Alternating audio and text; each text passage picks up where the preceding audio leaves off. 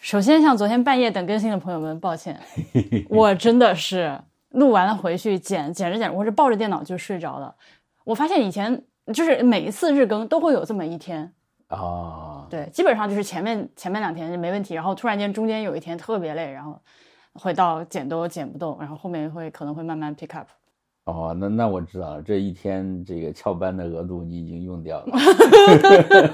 就就直接累到来月经，我也是有点意外嗯啊、所以其实今天还吃了止痛药，但辛苦 了，辛苦了，呃，然后我一边剪呢，一边就觉得非常对不起玉成，人家那么好，然后我就一直是拖着一个非常不好的精神状态，嗯，嗯，不是，主要是我们对吧？啊，我们这些人的问题，是 是我们是我太弱鸡，对不起对不起。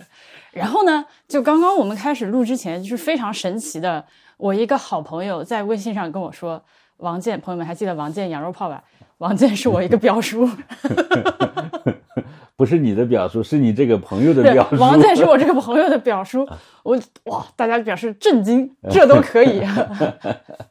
呃，今天呢，大家应该能听出来我的这个精神状态和体力状态要好很多 半血复活，啊、半血复活。今天跟我一起呢是段老师以及李二，呃，来自飞马飞牛播客的李二。 啊，谢谢你，谢谢你，谢谢你，我拱拱手。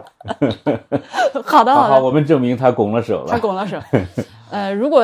从最近的开始听的话，大家可以去听那个关于龙王的那集，那个挺有意思。哦，我是说飞马飞牛的博客。嗯呃，今天的路程是开车比昨天多，但呃是对去的点儿相对少一点。呃，对，因为时间花在开车上了，但是有自然景观，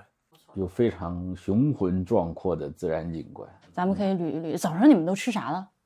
呃，早上你你先问一下，你的麦当劳吃了吗？我得揭发婉莹这个早上在我酒啊，酒是这样店，我昨天晚上在昏死之前，点了我我就知道我第二天绝对起不来嗯，呃，八点钟集合出去吃早饭，所以我在睡觉之前就在麦当劳上已经定时定时达第二天早上的，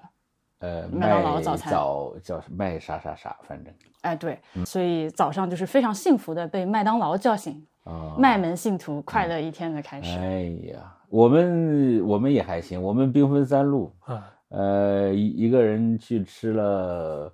呃，馍夹肉馍夹日菜，因为啊他馍昨夹天菜吃了馍夹肉，然后觉得很好吃，但是没吃到馍夹菜，所以今天又特意去吃了一个馍夹对菜，。但是一定要强调这个前缀，因为它的今天就是过一条黄河，马上到了潼关，陕西人就不这么叫了，他就要把肉或者菜对放叫在前叫面叫叫就肉夹馍了。对，正对着这个黄河大桥就有一家店，老潼关肉夹馍。哎，剧透了，剧透了。先说早上吃了啥？ OK，好，这是第一路，第二路又去吃了那个鸡山饼子，嗯，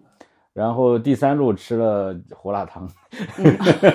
对不嗯我起，。对我一看群里有人发了个链接，怎么回事？逍遥镇胡辣汤 对对对，对，但是您昨天那个说是要吃那个就是地名加这个菜嘛，哎对对对，但其实稷山饼，我昨天回去看书了，这个稷山是本地，就是本地一个县，应该是。嗯，对呀、在北边，就在运城北边，啊，那他这也算不得一个外地饮食是吧？这就是呃本，地、这就是本地的，就是本地的，而且其实地名越小越好吃，啊，对对对，总的来说，呃，我我反正一贯是这样固执的坚持的，所以逍遥镇胡辣汤勉强也算是，虽然已经开的到处都是了，呃，起码前面有对地对名。我我打一个不相关的岔，就是我之前听 Nice Try 他们说起那个吃披萨，然后其中文森特就特别爱吃那种很薄、很薄底、脆脆的披萨。我向爱吃这种披萨的朋友们诚意推荐湖北荆州公安锅盔，真的真啊的。啊啊而且湖北荆州公安锅盔它有素的，它还有里面带一层馅儿的，它本来已经很薄脆了，但它里面又带牛肉或者梅干菜的馅。哦，然后呢，你如果新鲜买买了回来啃的话，就是显然是很香酥的。但它还有一个好处是，你买完了之后回家，你可以在上面放放一点那个马苏里里拉。马马苏苏里里拉拉芝士芝士，什么肉酱啊、番茄酱，随意，你就反正或者剩饭剩菜 whatever，你把它放上去，然后复复热一下，它就是一个很好的，湖北荆州公安 披萨。好吧，好吧，打以岔了以后我们打算把那个那种披萨管它叫地中海锅盔。哎哎， 那么呃，今天呃，而且这个天气我觉得也是非常的 remarkable，值得跟大家汇报一下。其实是从昨天开始降温，对，而且降的好像还挺多。对，那今天我们就一出去，那个风已经吹到在某些地方，我就觉得有点站不稳，就是一条走路的时候一条腿抬起来，这条腿会被吹歪，对，就是那么大的风啊。而而且天气预报总告诉我们会下雪，但是好在只是飘了零星的雪花。但是太原的县报说太原在下大雪，嗯，暴雪，对我，们本地县人给我们发来的图，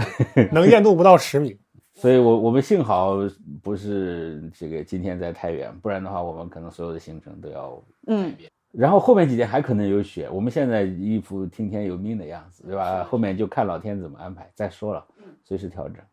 那今天的第一站是我们，我们今天第一站去了一个很普京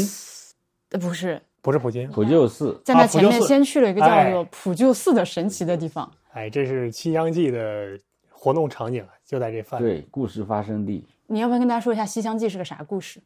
就是西厢记就是一个，它你是短的版本还是长的版本？两分钟之内，哎，两分钟之内。其实《西厢记》就是一个简单的爱情故事嘛，就是张生和崔莺莺的一个爱情故事。这个故事在唐代就有，但是唐代的时候这个版本是一个很糟糕的版本，就是最后大家都说这个薄情少年似柳絮一样。呃，所以说呢，后面就把这个故事改成了一个比较圆满的版本，就是张生和崔莺莺两个人在这个普救寺这个地方见面了。张生是借在这儿读书啊，然后见面之后呢，然后两个人就这个书信传情嘛，就就，但是呢，后来就是因为崔莺莺貌美，所以说有一个这个贼寇就把这个普救寺给围了，就说要娶这个崔莺莺。后来呢，老夫人就放出话说：“你谁能把我这个女儿救了，我就把她许配给你。”然后张生就写信给一个白马骑士，就真是白衣秀士，就写信给一个将军。这个将军说叫白马将军，然后白马将军呢就带兵来把围给解了。结果呢，老夫人呢就悔婚了，就是说后这悔个了。你俩，哎，这个真是感谢你对吧？不知道无以言表。首先给这个张生钱，给完张生钱还不算，你俩拜个把子吧，你俩结结金来，有这情是人终成兄妹。这是终成兄妹了。所以说呢，这个事儿就差点就办黄了。但是后来来了一位这个崔莺莺的这个侍侍女，就是叫红娘的啊，红娘就就带来了我们只要听过戏的都知道那个经典唱段，对吧？西厢带月小红娘，对吧？就这一段，把张生跟这个崔莺莺两个人拉到一块儿，对吧？然后后面就是，当然不同版本的结局是不一样的。总之就是有情人终成眷属这样一个结局。呃，这个景点它就我哎，我我我不知道是怎么谁附会的谁，呃，但普救寺因为它很有名，嗯，他早就有这个寺，对对，所以编故事的人，那嗯编一个在呃真实地名里头再编一个故事也是很正常的。呃唐唐代就有的故事。但我们今天去普救寺看到比较早的建筑，一个是塔，有一座舍利塔，以及一座观音殿，也是砖砖结构的。呃，窑呃，对外面是砖结构，可能里面是窑洞，但是因为没有开，哎，哎，对，大它概它是因为窑快洞崩看塌了，起所以来没有开。嗯，这两个建筑是明朝的，呃，据呃指示牌都说它大概始建于宋代，呃，后来的演变过程我们也不很清楚了，但是肯定是比较早的，但是早到啥时候不知道。那普救寺那个塔是嘉靖年间大地震给震倒了，它重修了。又后来又嘉靖时间重修的，嘉嗯靖时代重修的。哎，对，所以我也就比较呃闹不清楚到底是谁谁，就是他们是怎么样的一个逻辑穿，就是把这东西揉在一起，以至于这个舍利塔现在都叫英英塔了。嗯，对，而且这个寺院门口呢有巨大的牌子，上面写着，呃，寺院呢，天下寺庙呢都不弹琴的。哎，他说我们这儿是唯一一个弹感情的寺庙， 结果进去这个这个这个寺庙里的就装修的有很多地方张灯结彩的，像随时要办婚礼的样子。然后你要买那个同心同心锁啊给你啊一把锁死，就是对这里面对到处挂的都是锁，还有那个。呃，在这个里面有什么汉服体验？你可以去打扮成这个小姐的样子拍拍照。对，呃，甚至有一面有有有一个山坡，山坡上面挂着那么老大，就是一个人一人大的一一排字过去，有情这人比终人成。还大，我觉得可是两三米见方的一个一个。嗯它很有意思的，是，我们站的那个角度看过去呢，正好把“眷属”两个字挡住了，所以就是大家可以在后面自己补，你是选择兄妹还是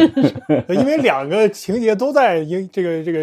呃《西厢记》里面出现了，你哎怎么说都对行。对呃，那些字大到，再加上今天风极大，我再次强调极大，所以那个山风吹过来，刮的那个悬吊那些那个发光大字的上面那个电缆嗯，一直在呜呜作响，哎，那个场面我觉得堪称是一个景观。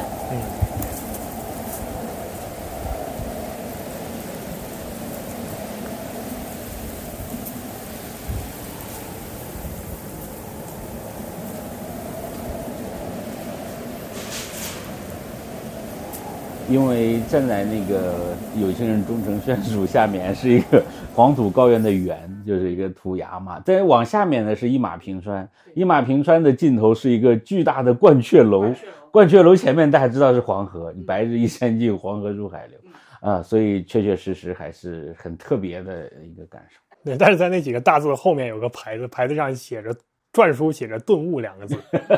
顿悟后面是旁边还有一个牌子写着“此情可待成追忆大概悟到这个了吧？就是对对对，这个我们不知道哈、我们不知道呃能悟到些什么。哎，所以他这个生意其实做了一半儿，对吧？比如说你有寄同心锁，那要依我的话，从这头进来，前面先是写什么，从第一年结婚写到第六十年结婚，然后每个结婚都有一个名称，让我大为震撼，可以说是穷尽材料学之能事，把每种材料都写了一遍 啊！有没有这么多材料，我都很震惊，七十个材料。然后这边是那个同心锁的，再往上。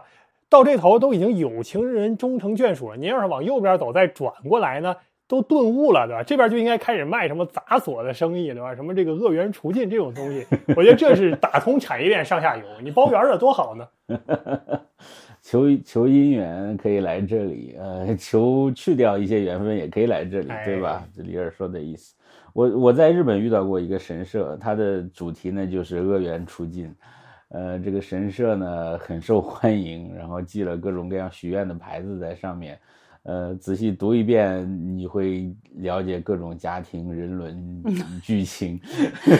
哎呀，这地方这景点儿，这这作为一个景点儿，真的非常的狗血。呃，而且它是一个在蛮陡的山坡上，所以对，一进来进山门就要上一个下马威很陡的，对对对，它那个陡度，如果去过佛光寺的朋友们，几乎已经赶上了东大殿前面那个陡度了。它，我想是这样，因为它本来就是那个那个黄土的那个土崖嘛，其实就是直上直下的，只不过它要修这个寺庙嘛，它修一个台阶，哎，应该是这样，我想。不过我们作为学历史的，还是得说里面是有几个很老的玩意儿的，比如说他是应该是在这儿，他说有三尊千年古佛，这个确实是哎，这个很有意思，就是它那个呃大殿是新修的，但是里面三尊佛像呢，石头石雕佛像呢是出土的，号挖出称来的，是在此地当本地出土的南北朝的佛呃像。哎，对，据说专家观察之后认为风格可能是比较早的，他们那三尊佛像，我当时没没有好好花时间去看，是因为有一个老僧一直在劝我们，呃，呃捐上香嗯上香做功德，嗯呃， 然后我就不好意思在那个地方盯着佛像仔细看，呃，但我看着，我不能说人家新，只能说人家保存状况极好，就出土的嘛，出这土个很正的很常，对，很本来都是石头的。等会儿我们还会说到另外一个土里挖出来的东西，哎是的对吧？是的对嗯嗯，然后它这附近今天也可能是天气，也可能是年过完了，就看上去很萧条的样子。嗯本来它这儿好像还有什么大型实景演出《西厢记》之类的。梦境西厢啊，记。梦境点儿《对西厢记》对对对对对，呃，对，可以搞个搞个爱情主题公园啊，在一个寺庙 附近。这是官老爷都做不了的事情啊啊呃，他对对对对对对，职能补齐，中午就在这个，普救寺的旁旁边，就就在对，就在寺旁边普救寺的旁嗯边就是那个地方，所有的饭店好像它的 title 上都有“西厢”两个字，啊，都跟这个有西关厢系。饺子馆哎哎、西对厢对对牛肉面，对哎，但是也有写的特别雅的，他有一个卖肉的馆子，开头没有，我只主要看帘子，啊他对联写的是香气袭人，怎么怎么样。嗯。我看完觉得这个贾宝玉应该是要狂怒的啊，本本来是夸花的，现在在说肉相如何如何，也很好，哎挺好。啊，哎也很好嗯呃，说到这个，这地方或许也是一个红学爱好者的打卡地了。 呃，对，八三版红楼可能贡献了很多孵化道给这些旅游景点的蜡人们。 那个，呃，他跟林妹妹俩人搁园子里桃花下读的书不是《西厢记》吗？是西厢吗？宝黛共读西厢，对呀、啊，对，所啊对，所以我说这是也是一对呀、个一如花个。美啊眷，似水流年嘛。哎呦我亲娘！ 哎，我在这儿正好问一个问题，就是我我们现在说那个进行什么复古汉服复古，经常有一个被大家嘲讽的事儿，小孩戴一个冠，然后他没有头发，他也戴不住嘛，就拿一个东西系着。然后我们这把去看那个蜡人儿呢，也是有一个就是小孩莫名其妙戴一个冠。古代小孩小孩应该是这个时候应该不会给带官吧？就加官之前。应该是的理论上说对对那应所以该他这个，而且那个官还非常大。你如果是真的是复原场景的话，很难想象他怎么带上这个东西，可能就要拿绳子使劲 勒。嗯，李二说的就是这个，大家在电春节联欢晚会上看过越剧选段《天上掉下个李妹妹》 吧？那个里面的贾宝玉头上戴的那个东西，嗯，我不知道啊，说不定以前的人也会逢年过节的买着好玩儿给孩子买一个，或玩者一下也有可能，玩但一是下观礼是很严肃的事对情啊，所以是成年礼嘛，嗯嗯，好的吧？所以日常大概不会，不过一般人日常也不会带官。那玩意儿带着费劲 啊。对，然后普救寺就是，如果大家呃想要仿古的话，那这个地方呢，放在山西确确实实乏善可陈了。呃，但是因为它名气实在太大了，所以我们出来之后呢，我们一行人大概有两种看法。呃，有的觉得就怎么来了这儿，我感觉浪费了两个小时，一个小半个小时。我爸想没有那 么大，没有那么大。呃我就是这种人，我就觉得这是啥？婉莹就是这样，但我就我就觉得很开心，我嗯我我觉得这地方很有意思。为什么有意思呢？就是假如说我经过这里，我如果没有进来过，经过这里，我是一定百分之百会要进到这里去看看的。既然如此，那我进去一次又有什么？嗯，呃损失能再稍微展反开正一我点吗？开心的点到就是就是这里有故事啊。哦，啊，这里有故事啊，所以我可能就是呃有点儿有理吧，就想法有点有理，就是当然你你历史的真的古老的东西非常重要，但是那个故事其实我觉得甚至更重要。哎，所以，所以我们今天等一会儿我还会说，我们去另外一个，我我认为我们今天去了两个爱情圣地， 非常奇怪的。好的，第一个爱情圣地就是这个普救斯，呃，说起来，我们其实从运城出发往普救寺这一路开过来呢，我们出发之前商量了一下路线，因为走高速只要四十多分钟，嗯，但是我们选择了一条比较慢的一个多小时的路。呃选的原因是这个慢路它是沿着呃中条山的这个北北边儿对，一路开过来，所以我们一路上的风景都非常非常的好。非常非常的好。一开始从运城出来，呃，公路呃左手边既能看到那个高大连绵的中条山，中条山下的那个盐池，早上的那个那个阳光一照，泛着那个白光，这个确实是没其他地方没有的，哎、哎没有的。然后你再往前走，就是呃到普救寺的时候，那个呃中条山基本上就已经结束了。对啊，这个、嗯这种场景应该是比较少见的，就是你能够在一条路上开车开下去，开着开着，你眼见着这个山引入地平线，哎，它有一个缓缓的坡度，就是到地平线上没有了。对，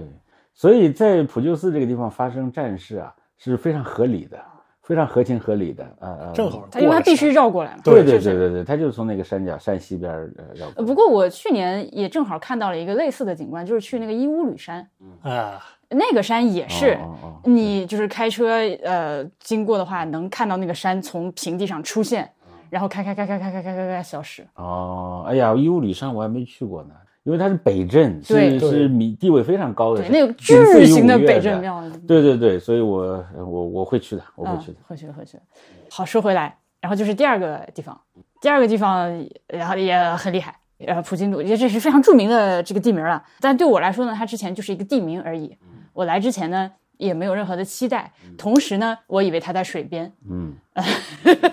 他他过去是在水边，其实很多过去的渡口现在都不在水边嗯了，因为河道会动啊，会淤积啊，呃都是这样的啊、港口也都是这样，嗯，呃，这个是个免费的景点。呃，这个太超值了，这哎个大为震撼。首首先这个它对你免费，那就怎么都值是吧？ 就是，哦，它而且它值得时间啊，这么说吧。呃呃，，对吧？有些景点收费，你还觉得浪费你时间。比如那说刚才那普救寺，我都忘了说，门票五十块钱。我想，我出来之后，我想说你，你再给我说一遍多少钱？哎，人家主要承担的不是游览功能，哎，对对对对对，我我出门就说五十块钱的爱情税也可以了，这个税主要收不到我头上啊， 两位都能收到，跟我没有关哎系啊。呀，有的单身狗感觉亏了， 对呀，他应该拨款拨到我头上啊。对对，应该发给他，对呀至少提成给他二十三十的。哎，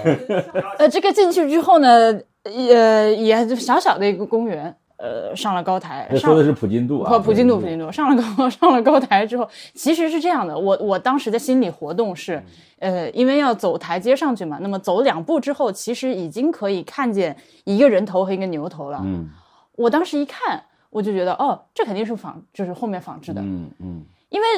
唐开元年间的铁牛、铁人儿，嗯铁的东西呢又特别容易朽坏，嗯，有的时候，比如我它还呃，不像铜，呃不像铜可能铜还对啊好一点，一般来。我们有时候看过，过一些铁塔、铁金床之类的，都嗯已经外面都酥了嘛。对对对，啊所以我的那个心理预期是说，看到这样一个东嗯西，然后在那个台阶上，他们缓缓出现的时候，我觉得哦，这是复制品吧。嗯结果往上走，越看越不对 劲，怎哎，这这这做的还还不错， 这个复制品做的有点意思，这个复制品这是哪家这个嗯对对文物这个这个展陈公司做的，留个老板留个联系方式嗯，然后就发现不对劲，不对劲，这个还真的就是。就是对，哇，它保存的状况太好了，就是好啊，就是好啊，就是好啊，就是好。我们就一群人呃是在那个台子上被吹得东倒西歪的，然后就是啧啧称叹，这四头老牛，嗯对四个壮汉力士，还有七根铁柱子，还有两个那个铁山，铁山哎，是山就是山水的山啊，底山的那个对对山的对，他羊要羊。那个，因为那个缆绳要从那个山的那个缝儿里头划过，大概是、嗯大概是这样用的啊，嗯，而且是所有的都是实心儿的对啊，当然对吧？对对，它要它要起到一个就是固定的作用嘛。对对，它必须要有很大的重量，它把它，因为这这个铁牛和这些呃设施呢是浮桥黄河浮桥的一部分啊，所嗯以浮桥的一头是拴在这些铁牛呃身后的那个那个大铁柱子上横面，横向的一个，对对对对对，就是它确实是要吃很大的力气要。吃很大的力的。但但是即使是这样，它的那个体量还是超出，因为开元大铁牛其实大家多少都知道，像我们肯定听过这个名字，但是直观的看到还是觉得呃哇大真的啊真是大，这是真这这几大呃哎几头真是好了牛不啊，起真是几头好牛，真是了啊不起，而且那个那个力士也都，我觉得赞叹的原因是它作为一个实用器，它其实完全可以做个铁坨子放在这儿，嗯，或者嗯弄几块大石头放在这儿，但它又很好看，它又很美，又很讲究。很厉害啊，因为你想，不可能大家经常做这种东西，哎，对呀、肯定是嗯极其特殊的情况下，哎对对对对对对不对？就就来这么一下，不也大概后面也没有了。哎，可是呢，他也不可能天天实验就做出一大堆哎东西来，，所以这哎是费了大劲做出来的这这一组东西。我没有详细看过这个大铁牛制造的背景，但如果我们看唐代以前，这个地方浮桥的情况就是经常断，嗯就是因为它一个是本来就不太比较难去长期维持，第二个就是经常打仗，而且一旦打仗，它会成为东西方分裂政权的一个剧剧烈的交战地，所以往往是哪边要打仗，他就修一个桥过去，过去之后他占领了当然好，他不占领他就把这个桥毁了。所以说到了唐代完全是另外一种气魄，就是现在这个地方就是要通商了，所以我就要修一个好的东西让它来回走。 嗯，外面好像是雪打窗的声音。对，哎呀，明天不晓得什么情况。明天不晓得，反正大不了我们就在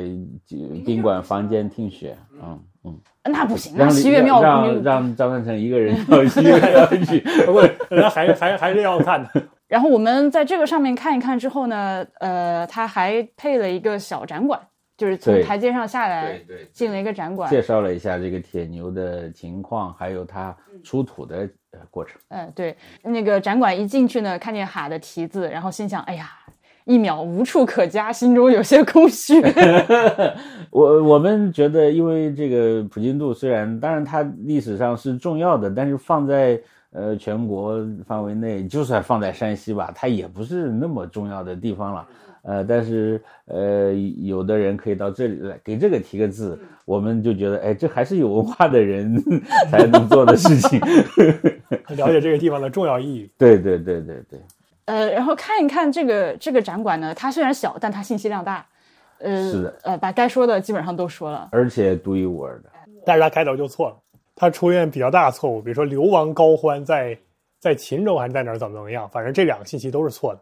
呃你给纠正一下。他说展览馆的那个展板上，嗯对，他在展板上叙述这个浮桥的历史嘛，蒲坂这一块浮桥的历史，在那个地方就讲这个流亡高欢如何如何，这个称呼就很奇怪，我甚至不知道他是怎样一个讹法，就是高欢绝对是没有这样一个封号的，所以搞不懂。后面还有一个就是说在在在泰州还是在秦州，我正好查一下，说是在在秦州啊，但其实这个时候大统四年是没有秦州的，当然这两个属于一个常见性质。你这看的是哪儿 啊？你这，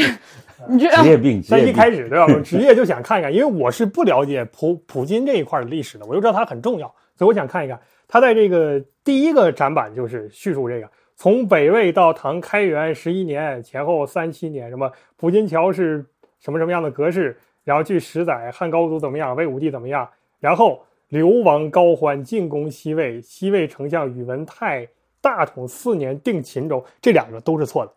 啊，这两个信息都是错的，就是地点上这个州的州治呃是这个州的名字是是有问题的啊。然后前面这个流亡高欢这个名字也是错的，但是他很无聊啊。我就是说到这儿我就后悔了。他他不是无聊，是我听不懂。啊，嗯，呃，呃我关注的信息是在于它里面有几个展板，嗯，内容是这几个铁牛是如何被发掘出来的，呃，重见天日，它叫，呃，实际上这几个铁牛一直到一九一一一九年。一年，一一嗯年对以前，它都是在地都在这里的，都在地，而且是在地面上的的应该，是对。对，所以对于当地的人来说，应该非常的清楚。我相信各种什么方志啊，或者什么就会就会大量的记叙，就是它就在这儿。嗯然后后面被泥沙淤积盖了起来。呃，对对对，嗯，展板是这样说的，嗯哎、对，呃，这样的话是在八十年代末的时候开始对这个地方进行考古发掘，嗯，哎，又挖了出来，又把它们挖了出来，还呃展板上还有一些铁牛出土的时候刚出来的照片。仔细看看呢，呃，这个照片它下面文字也没有说，它没有说清楚它身上这个到底是淤泥还是铁锈，不是什很么都有。呃，因为他后面说做了除锈处理，所以肯定是有嗯，呃，挖出来了之后，令我更加震惊的是，它就是它就是真牛大小，它甚至腿要比比真的真牛大，要因为它再一粗壮一人些多，高，嗯对对对，呃，很大，嗯实心儿的比铁真牛大，可能我跟犀牛大小差不多。呃，我们已经很震惊了，对吧？嗯嗯 嗯，呃，在这个看了展板，我才知道它的这个铁牛下面还住了三米多长的四根铁柱子，这每个铁一根铁柱子是我人这么粗，然后四根捆在一起，就是而且是斜向的，斜着插在地里面，啊，不是四根啊，九根，斜着插在地里面受力。嗯，哇哦，所以就是要把这个铁牛也呃呃对给固定在这个地这是一个面上巨型的铸造，所以所以就像段老师说的，我当时在幻想当时这个东西到底是怎么做出来，你为它要做一个多大的一个饭，或者说是多大的一个模子才能把它弄出来。呃，场面想起来应该非常的震撼，而且你要一次性炼化这么多的铁水浇进去，您是去看了现在那个柱子复原之，呃就是重新安置之后还在下面吗？对它这个柱子呢，它有一个山洞，是就是在这个铁牛的正下方，但它拦起来了，说这个展厅维修，谢绝参观。然后在这个牌子的上面一点点，可以隐约看见哦，从天花板上穿过地面，铁牛下方那个穿过来的那个大铁柱子。 非常惭愧，我一眼光想着看人家那个说的对不对了，这个重要的部分反而都没注意到。呃那不一样，就是重要的东西对于不同人来说不一样嘛。 我这个确实很重要，而且我们能看到它这样复原确实复原的很好，我觉得就是重重应该怎么说呢？重新安置，安置的很好，真的是完整的做回来。是的，是的，而且它呃，现在我们在这个高台上，就是要上一些台阶，看到这些铁牛和铁人儿，还不是它的呃原来出土的时候的那个高度。它把所有这些东西这个平水平抬升了十二米，为它专门做量做了一个台子，呃，也配了一些这个国家博物馆科技人员对铁铁质文物进行防锈处理之类的，有一个除锈前和除锈后的照片，这效果也太好了，这个效果真的太好不了，过给铁铸件除锈，而且它又是基本上应实心儿的，该，嗯，呃我觉得这个很重要。我有个模糊的印象，嗯不一定对，大家姑妄听之。呃，昨天在那个河东池盐博物馆，我看到有一段他讲铸了这些铁牛，花用掉当年全国铁产量的五分之四。呃，说的应该是这个事儿啊，但是嗯我不能完全确定，所以大家就听一下。但即使嗯这个资料不准确，那个这个铁牛的所用到的资源一一定是非常惊人的。嗯，呃，我现在有一个问题是我不知道这个朋友们，因为我发现就是我发现评论区大家都特懂山西，就特了解。嗯，我不知道是把山西人都炸出来了，还是说山西就是大家都很爱，我不知道。嗯所以我的问题是，它作为铁质的这个这么，我认为是很值得保护的这个这个这个出土的文物，为什么要露天的进行安置？哎，我们出去的时候看到他还说是要拿章盖给盖起来，但是不知道为什么实际上没有盖上啊，是嗯吧？E 呃，对，那个门口的那个 LED 的显示屏在滚动字幕，说，好像是说因为要下雪，所以要把它要嗯盖起来啊，还是怎样？嗯，但是我们就开车过程中看了一眼，嗯哦所以对吧？你家里个铸铁锅，你都知道用完了不干是烧人家末油不是已经做了那个防锈处理了吗？可能做完处理之后就就不怕了。像是大几千斤的东西，我觉得是不是也操持一点儿？嗯，这可不止可几能千吧斤了。呃，但我其实好奇的是嗯另外一件事儿，就是那个那那黄河另一边儿呢，哎，对我我我就在我也是在想这个事儿。啊那对面的拴到什么东西上？那肯定有。对呀、对呀、对呀、因为那个后来有一个黄河浮桥图，画的是兰州的明代的兰州的黄河浮桥图，它那个桥头也是两个铁牛把它这样拴起。我印象当中，我原始节目里还讲过，但是自己讲过是也不一定记得准确。对它、呃，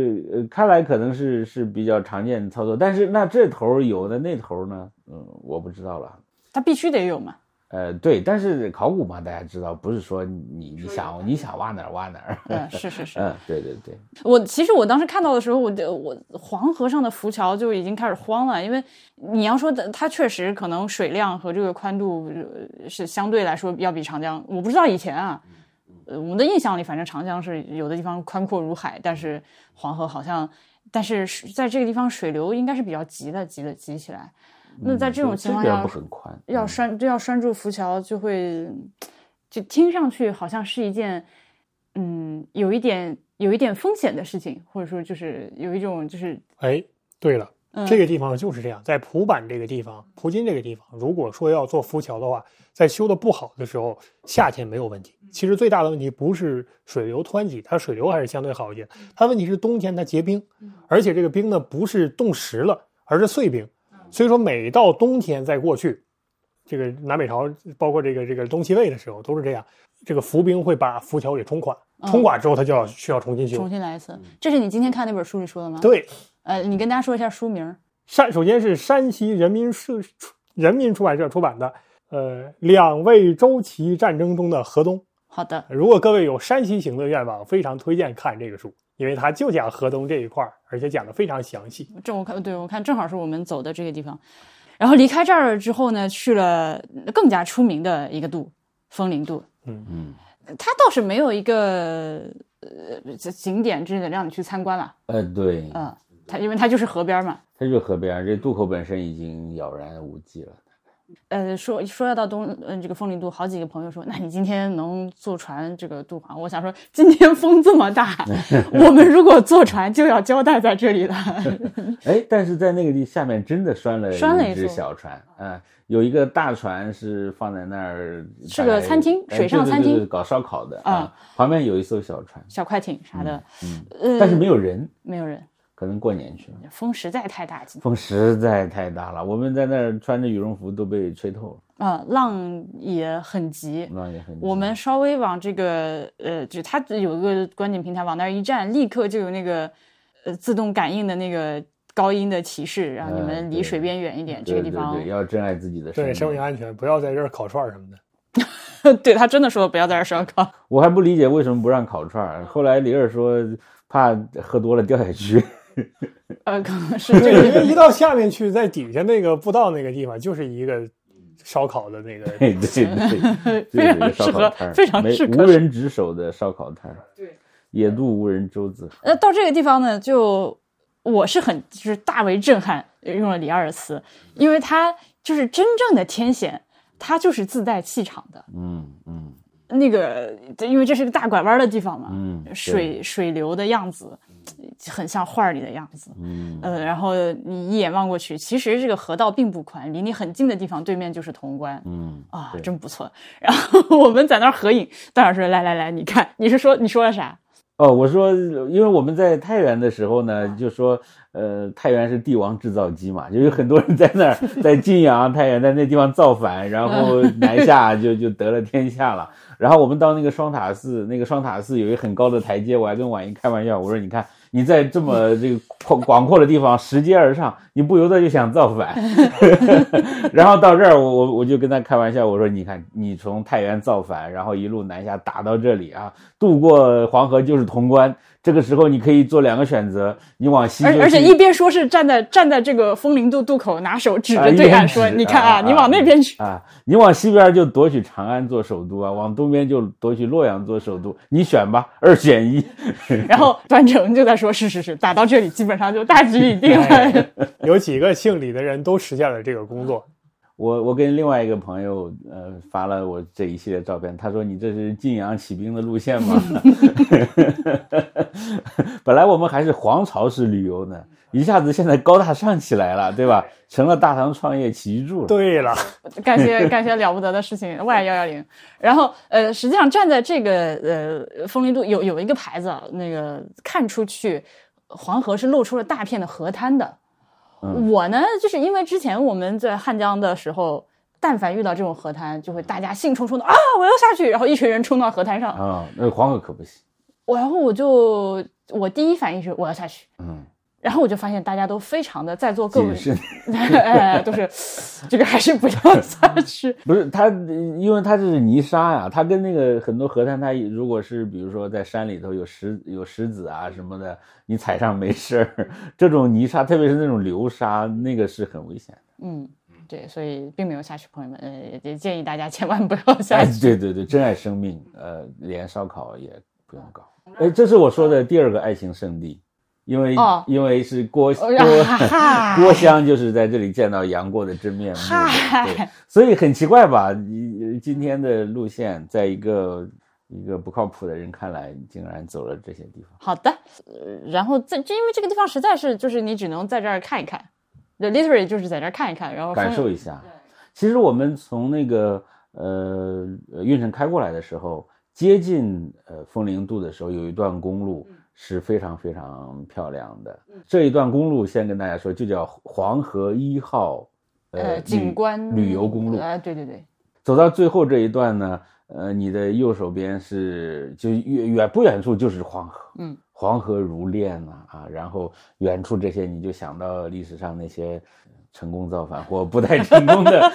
李自成就不太成功，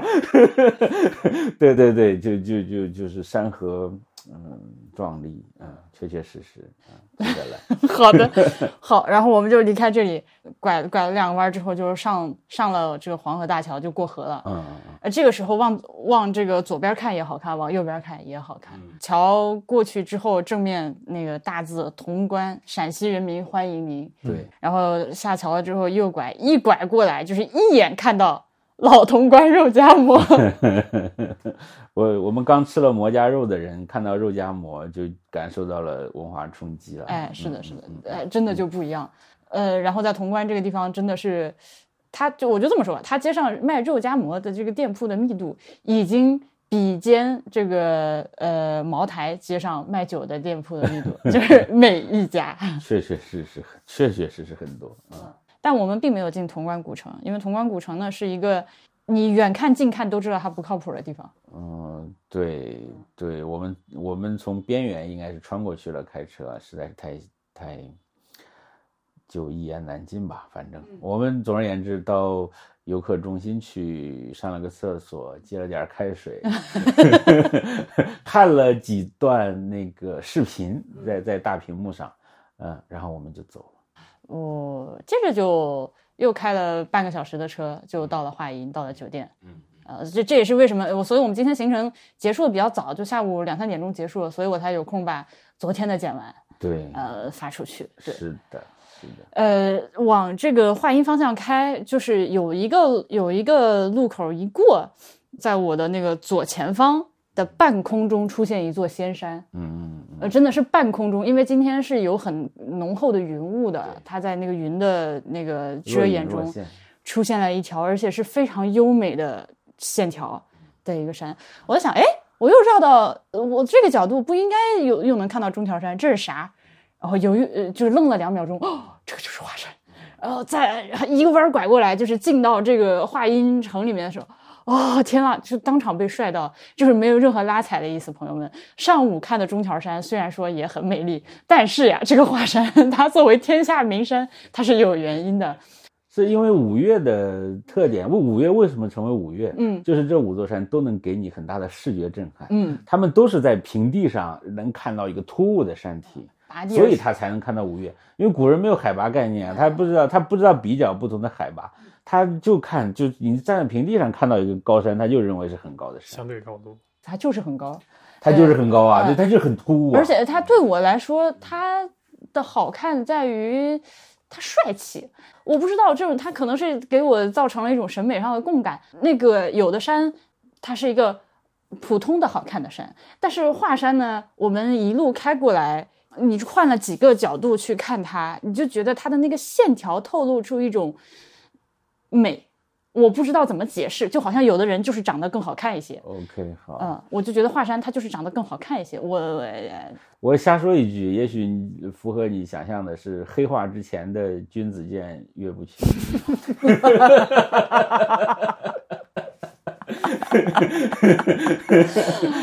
啊，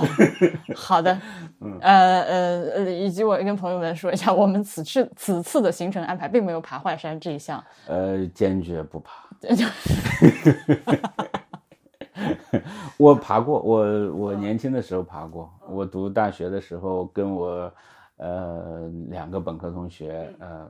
爬过一次。呃，今天我我我的车上也有一位同学说，他这个上本科的时候爬过一次，哎，所以各位年轻朋友，？这你还是要上本科 对对对对对，呃，劝大家这些地方能早来早来。呃，像我这个年纪，你会主动的就尽些不免。 呃，这华山好像呃爬过的很很大部分人都说非常难爬，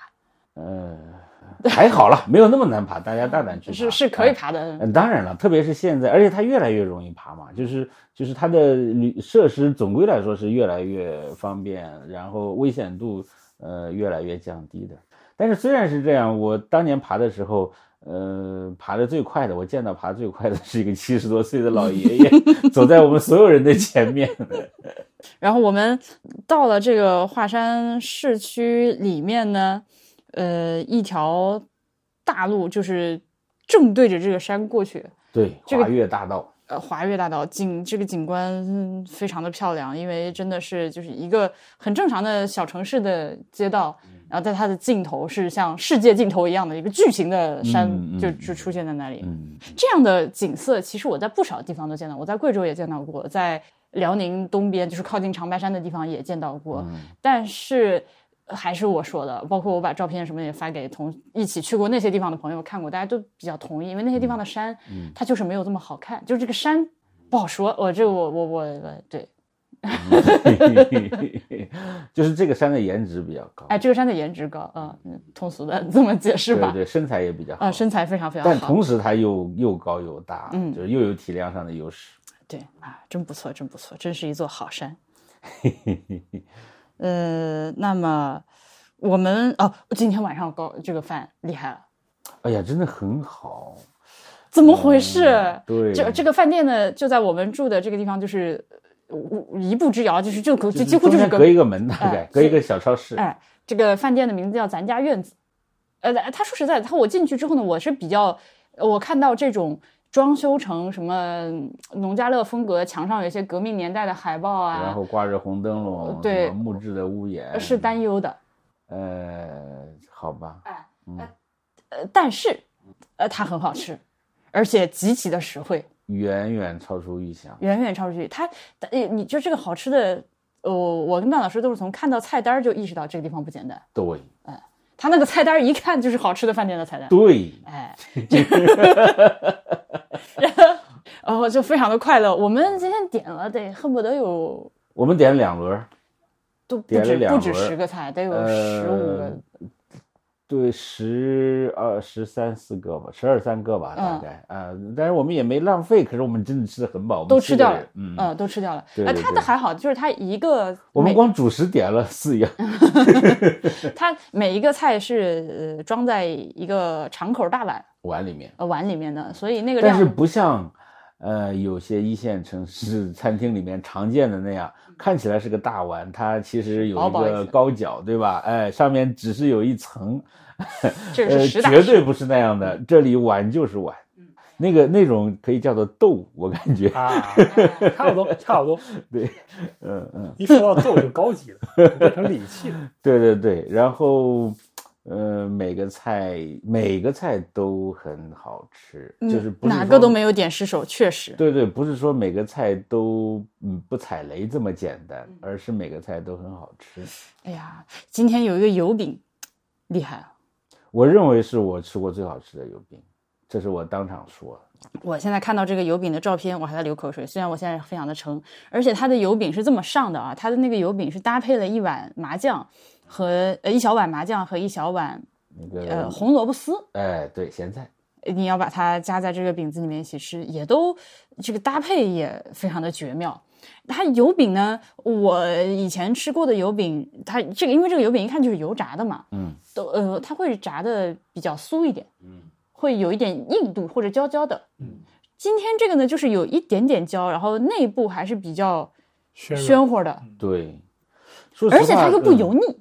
对呀、它外面的油处理的很干净。你说你那菜做的让别人觉得好，这个这个尚可对吧？尚可想象，一个油饼让人家觉得好的不得了，印象这么深。我一个北方人也称得上阅饼无数了吧？我自己还会做饼啊，我都觉得这个饼真的是，我其实是在一直在思索，嗯他是不是在和面的时候嗯弄了什么这个特殊的技法，比如说呃用用热水和了多少面的比例，然后用凉水又和了多少面的比哦确例，实然后加在一块儿，哎，就类似这样的。，对，然后我我也在考虑，比如说它有没有轻微的发酵过，哎，以及它的油温控制是怎么样的。我感觉这个就是下锅的油温对这个饼肯定也非常重要嗯哎对。真的，对哎呀，是的充满了细节，就是这一个看上去简简单单的菜，呃，总之服了，服了，服了服了服了。 服了呃，然后还有是吧？这个条子肉，呃，嗯凉拌的豆腐皮切丝，呃，有一个甜的哎，那个甜叫甜碗子甜碗子，啊、其实就是就是呃，应该是糯米蒸的，然后一碗糯米饭，哎，嗯对上面撒着红糖和白糖，对对对。听起来非常的简单吧？极简料理吧？但我们这里的南方人、江南人说比八宝饭好嗯吃，毫不犹豫的说，毫不犹豫的就违背出卖了自己的祖宗一个浆水拌土豆片儿，江水浆菜、浆水菜，拌土豆，嗯，就是酸浆菜这个东西，我们那里倒是也有，但是没有江这水个里吃法。泡的芹菜啊嗯什么之类的。对嗯呃，还啊，一个凉菜拼盘啊，绝绝了绝了，有藕藕片、藕片、肉片，那油炸过的豆腐干儿切片。花生米，然后下面还垫着一些大白菜，美味。呃，你要把每一个菜都说一遍吗，我要把每个菜都说一遍，我就给给后给后来的朋友们点菜上一些指导。当然也不能这么说，因为你可能点什么都是好吃的。对对，呃，还有一个全家福，一个烩菜，里面圆子做的也很好。呃啊，有一个汤，这个汤厉害了。这个汤呢，就是我一看到这个菜单，它叫这个名字，我就， 嗯，这是什么东西？它叫大力烧吊子， 就是对对嗯对，大小的大，荔枝的荔，烧红烧的烧，吊呃就是上吊吊起来的上那吊的 吊，子儿子的子，大力烧吊子，我就嗯这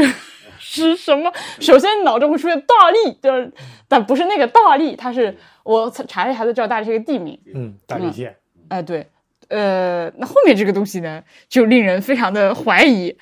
点菜，但是我是在看菜单，然后段老师在点，然后我就看到他报出了这个菜的编号。这家店点菜是不说菜名儿，是靠编号的嘛？对它有每个菜有个三位数的编号，嗯， 对对我都开玩笑说，我说应该在每一桌放一个发报机，对对对对对，嗯 然后点我菜们。直接对，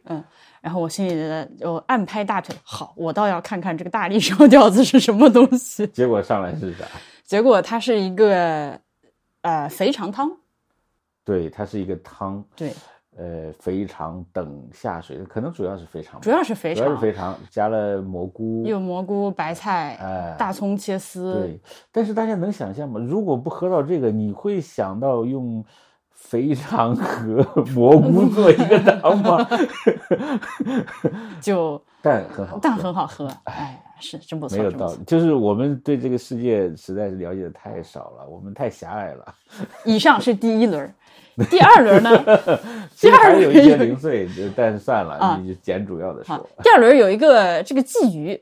它是炸的吧？油炸鲫鱼，呃，它名字叫五香烤鱼，呃，但哦也许是炸的，我感觉是炸的，因为它外面还挂了一层薄浆，对对对，然对后撒了类似于干蘸水的对对对那个干的蘸料，对有烧烤一料些一葱样花、烧烤料的，哎呀，好吃好吃好吃好吃，哎呀，下酒绝 了，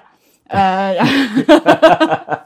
然后 还有一个这个叫做嫂子面皮，我对这个名字大摇其头，但是呢，这个面皮本身是好吃的，好吃的，好吃吃的，啊，呃，一个萝卜干儿拌花生的凉拌下酒小菜，哎呀，我就说这个菜点晚了，要是一开始上来那个这这一这一碗菜就可以下八瓶儿啤酒，哎、是， 然后一个大蒜烧的羊血，哎，这个其实是这一代比较常见的，好吃。呃，是一种呃相对比较便宜的荤菜，因为它养血嘛，哎，但是对又对比对较对对，便它宜其实是以油泼面的方式在做羊血，它是那个羊血，油然后在高汤里面蒸完了之后，我看着觉得是我，如果你让我就是复刻这道菜的话，它是羊血在汤里面蒸完了，或者就直接蒸完了之后，上面撒大量的生蒜和这个葱之后，辣椒面儿，然后热油一激，再撒撒了葱花儿，是这个嗯弄法。应该是应该是不错不错啊，还有一些呃，哎呀，我照片甚至都没有拍 全，这些东西，嗯所有这些，我们七个人，呃，对我们七个人，然后人均四十块钱，一共两百七十七，还因为嗯不还有到四瓶啤还酒不，到四十，对啊，四瓶啤酒，天哪，朋友们，这个这个这个 惊人，对，就是举个例子，就是我们呃这一行有呃南方的对北方饮食不太习惯的，有不吃号称不吃辣的，这次都不说了，嗯，不吃辣的也不说自己不吃辣的， 说呃还行啊，不是很辣，然后一边在往嘴里快运乐东西吃饭， 对，所以真不的错很好，嗯，我然后我们下午到了之后，大家各自休整。段老师有他的工作，然后我在剪昨天的节目。呃，那个在我们日更的第一天出现的端成呢，他来到了他的快乐老 家，对灵魂故乡，呃， 西岳庙。对，呃因为他的硕士论文研究的就是西岳庙， 而而他而他还没有第一次真的来过西岳他从来没庙有来过，西岳庙，嗯， 就非就非常快乐。我们那个在酒店一 check in，他他就自己，他是跟你一起去的吧？没有，我说我睡觉，你去吧。他就自己去了，他迫不及待的自己先去了。我知道，如果我第一天跟他去的话，他一定会说：“哎呀，这个有意思。”然后讲很多很多很多东西，你已经听过了，对吧？你知道他会说些什么东西，所以我就等到他今天去把那个劲儿撒完了，然后明天跟他一块儿去，这样就好办了。反正明天因为还会讲一遍。哎，对，我明天还要去西对，所以明天的日更就肯定会把他抓过来。哎，对对对对，嗯就是一定在场唯一的专家必须抓过来对对对讲讲西岳庙的事情，对，因为他是一个非常稳重的人，嗯但是呢，他今天展露出了一种。活泼的一面。他去了那个呃在微信上，就是只言片语间，嗯、都体现出了自己现在简直乐不可支。又就是找到了，就是又回到了真爱身边。哎，是的，就是米缸中的一只小老鼠， 这在有有一张快乐的照片，就是站在那个门口和那个牌牌和那个那个那个西岳庙的那个那个匾额一起拍合影，就是嘴已经咧到耳根下面那张照片发在群里面。 对我现在非常期待明天跟他一起去逛这个地方。对，我们在这儿必须，我个人必须要提一嘴，就是感谢一下那个驯鹿神的小动物老师，对吧？因为那个张雄把那个整个碑都拍下来，然后他想问那个上面那个印其实是个印啊，是个篆文印，但他说是不是八四八文，然后发给这个小动物老师之后，小动物老师居然把那个所有的就是正面那一块明碑的诗文，他都自己录了一遍，录完之后发给我，然后给了一个极其详细的解释。明天还让我们再去拍，所以在这儿诚恳感谢他。当然，这个工作是是张端成交给他的，不是我小动物老师的公众号叫啥？你再说一遍。叫驯鹿神。啊驯鹿神对，是一个以育儿和这个历史相关的一个公众号，但是他的育儿工作已经结束了。啊如果我记得没错的话，就他儿孩子已经长大，现在已经转向一个历史项目，纯历史项目的公众号了。嗯，好的，我我个人也非常感谢小动物老师，给您啊，对，因为他给这个呃 给于老师哈利进行波特了打大赏大额打赏 呢。且且他都最打赏到播客的这个他打赏到了公众号的上限啊。公众号上线是吧？嗯对啊对对对，我都震惊了。对，所以他之前他给您打的钱肯定远比这个还要多，只是公众号不允许他打这么多而 已。我跟我跟我今年一我今年一定跟不要 我我一定跟。那那个呃，现在我看看是几点啊？现在是呃，九点一刻非常好，非常我完回美去，哎，回去呢再花个一个小时把今天的剪一剪，搞一搞。呃，明天呢就是明天我们行程就很简单。呃，那除了西岳庙还有没有别的？呃，，其实这样，明天我们是上午西岳庙，中午就冲去洛阳了。哦，，对对，我们中午饭就会在龙门一带解决，嗯，洛阳的龙门啊，呃，那么明天下午呢，就有一个有可能要呃发癫的一个行程。呃，难说，因为那个日期我可能记错了， 哦，这样吧，对，已经结束了因吗？没有，还没开始，我我记早了一天，哦，呃，明天应该已经开始了，但是正日子应该是后天。对对对，所以我，我们再再想一下究竟怎么发电。你要不要跟大家说一下是啥？呃，偶然情况下，我看到这个，我一个河南人都不太，以前都不知道，在那个呃宝丰县，河南的宝丰县有一个村子叫马街，呃，这个地方呢，每年的正月十三会搞一个书会，所谓书会呢，就是说书的艺人，说书啊，唱大鼓啊，唱坠子啊，呃，也有唱戏的，就在这里呢聚会，呃，他们在有表演的切磋呀，还甚至有唱对台戏啊，啊。然后这个往往吸引几十万人的观众来，就在一个麦田里面，嗯，这个每年都办，持续了好多好多年，官方的说法是持续了将近一千年，嗯，把历史追溯到宋代啊。那历史的事儿我们不管它，但是这个在麦田上举行的如此大规模的一个音乐节，我管它叫音乐节应该不过分吧，甚至比嗯音乐节的那个含义要更更复杂复杂、更立体、更丰富，完全是民间的这样的呃艺人聚会。呃，我那有有这么多艺人，肯定有各种辅助的设施，或者衍生出一些其他的大家的习惯啊、呃，和文化，呃，所以我我特别好奇，嗯、我也特别好奇，所以其对实对是对对对， 宁可放弃洛阳城里的各种，就想去看看这个。 是的，是的，是的，说个这个不一定恰当的话，我觉得这事儿非常摇滚，哎，当然了，嗯嗯嗯嗯，所以再看吧，我现在外面的那个雪打窗的声音已经停止了。嗯，不知道是变成雪花了，还是就不下雪了。呃，我们首先看天气，呃，其次看日程。大家有呃更多的信息，呃，也特别欢迎在评论区告诉我们。好吧，那今天就这样吧，好好好好好好，愉快的一天结束愉，快的一天结束，明天见，朋友们。明天见，